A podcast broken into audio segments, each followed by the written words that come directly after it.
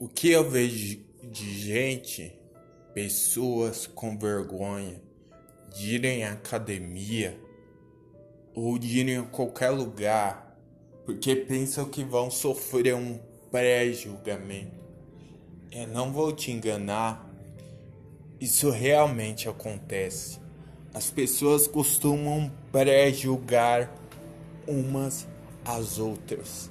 Se você não estiver no mesmo patamar que elas, você será julgado e condenado ali mesmo por uma pessoa que não é nem juiz, muito menos júri. Mas não tenha medo, não tenha medo de encarar essa realidade dura e cruel.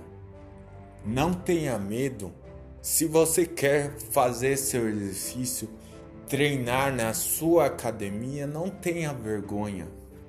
Você não vai passar vergonha. Você apenas está começando agora. Não tente ir além de seus limites. Vá no tempo do seu próprio corpo.